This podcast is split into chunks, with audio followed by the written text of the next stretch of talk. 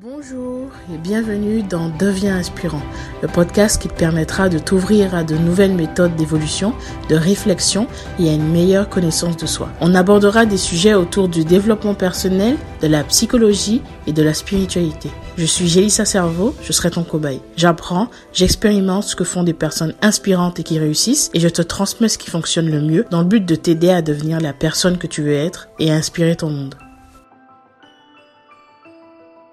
Aujourd'hui, on va parler de stress. Je vais t'expliquer comment faire pour l'éradiquer, mieux le comprendre et comprendre surtout ce qui se joue dans ces moments-là. Donc le stress est souvent perçu comme quelque chose de négatif, alors qu'en réalité il ne l'est pas vraiment. C'est ce qui permet à l'homme de survivre depuis la nuit des temps.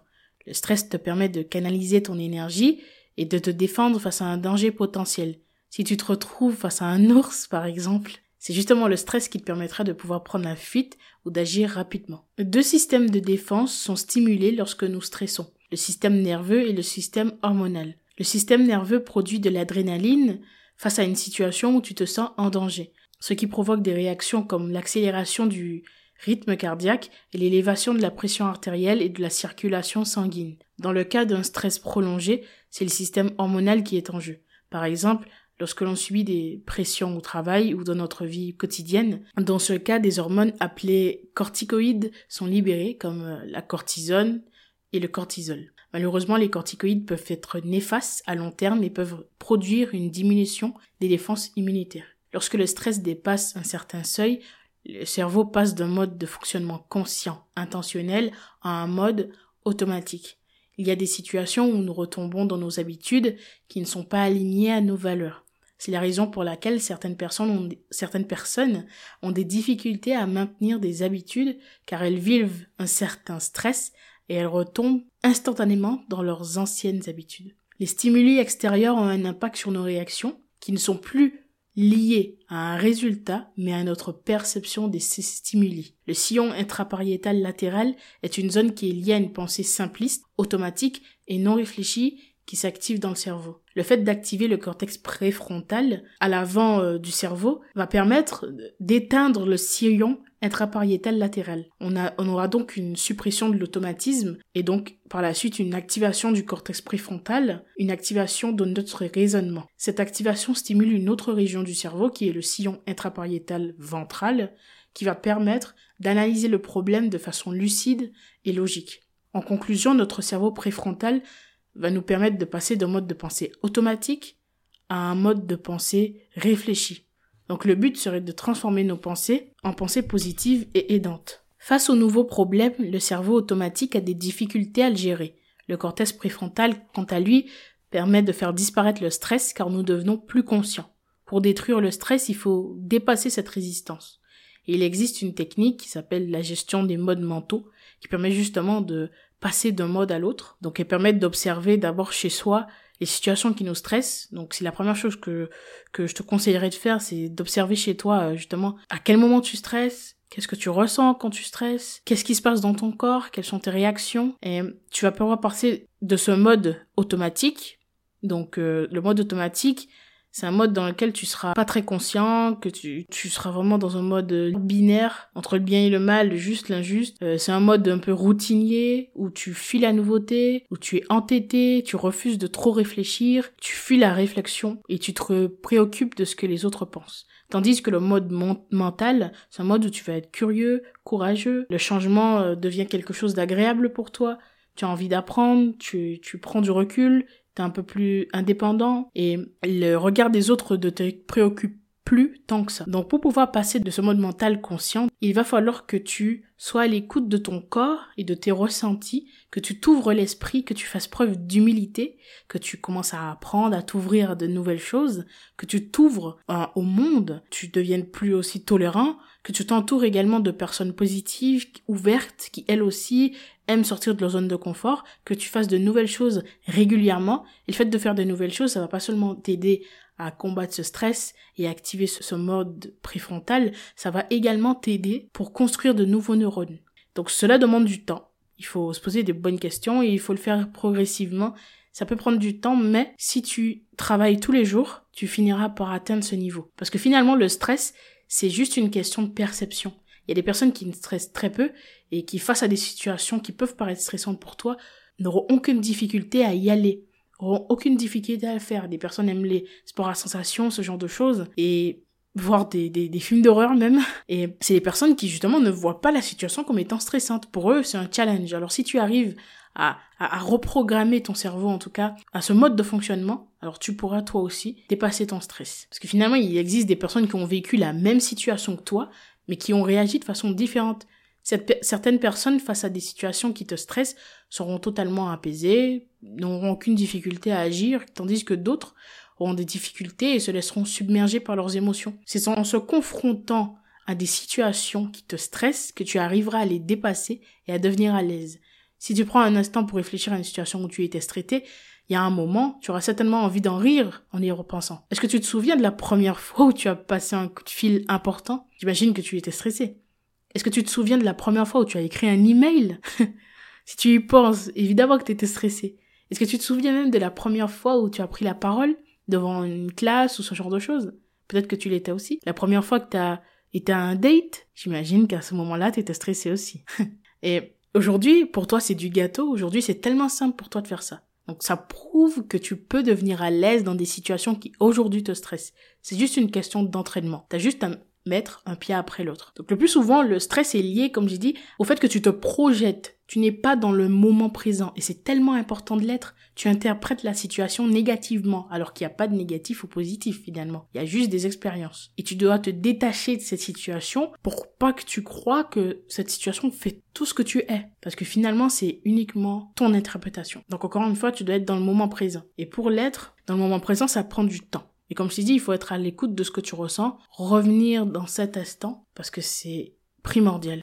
Eckhart Tolle a d'ailleurs écrit un livre sur le pouvoir du moment présent. Si tu me suis depuis un moment, tu sais que c'est l'un de mes livres préférés. D'ailleurs, je vais te citer tout de suite Eckhart Tolle. Les gens ne réalisent pas que le moment présent est tout ce qui existe. Il n'y a pas de passé ou de futur, sauf en tant que souvenir ou anticipation dans votre esprit. Le passé vous donne une, identité et l'avenir la promesse du salut, de l'accomplissement sous toutes ses formes. Les deux sont des illusions. Le temps n'est pas précieux du tout parce que c'est une illusion. Ce que vous percevez comme précieux n'est pas le temps, mais le seul point qui est hors du temps, le moment présent. Effectivement, il est très précieux. Plus vous êtes concentré sur le temps, passé et futur, plus vous manquez le moment présent, la chose la plus précieuse qui soit. La plupart des humains ne sont jamais pleinement présents dans le moment présent parce qu'inconsciemment, ils croient que le moment suivant sera certainement plus important que celui-ci. Mais alors vous ratez votre vie entière, qui n'est plus jamais le moment présent. Dès que vous honorez le moment présent, les malheurs et les combats disparaissent et la vie se met à couler dans la joie et la, et facilité. Lorsque vous agissez sur la prise de conscience du moment présent, tout ce que vous faites s'imprègne de sentiments de qualité d'attention et d'amour, même l'action la plus simple. La vie vous donnera toutes les expériences qui seront utiles pour l'évolution de votre conscience. Comment savoir que c'est l'expérience dont vous avez besoin Parce que c'est l'expérience que vous rencontrez en ce moment. Fin de la citation. Donc il faut que tu prennes tes responsabilités de ce que tu ressens. Tu as le pouvoir de te reconnecter à ton moment présent. Tu as le pouvoir de revenir ici et maintenant.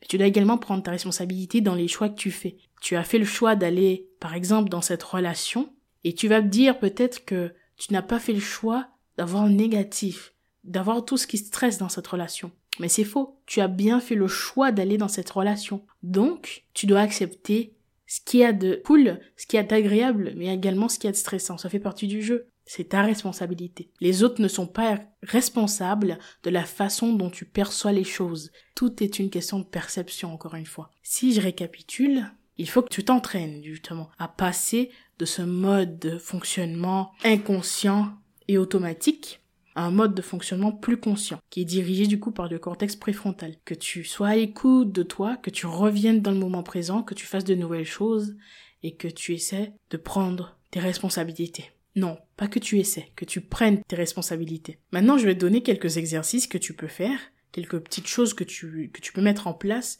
pour justement stresser un peu moins.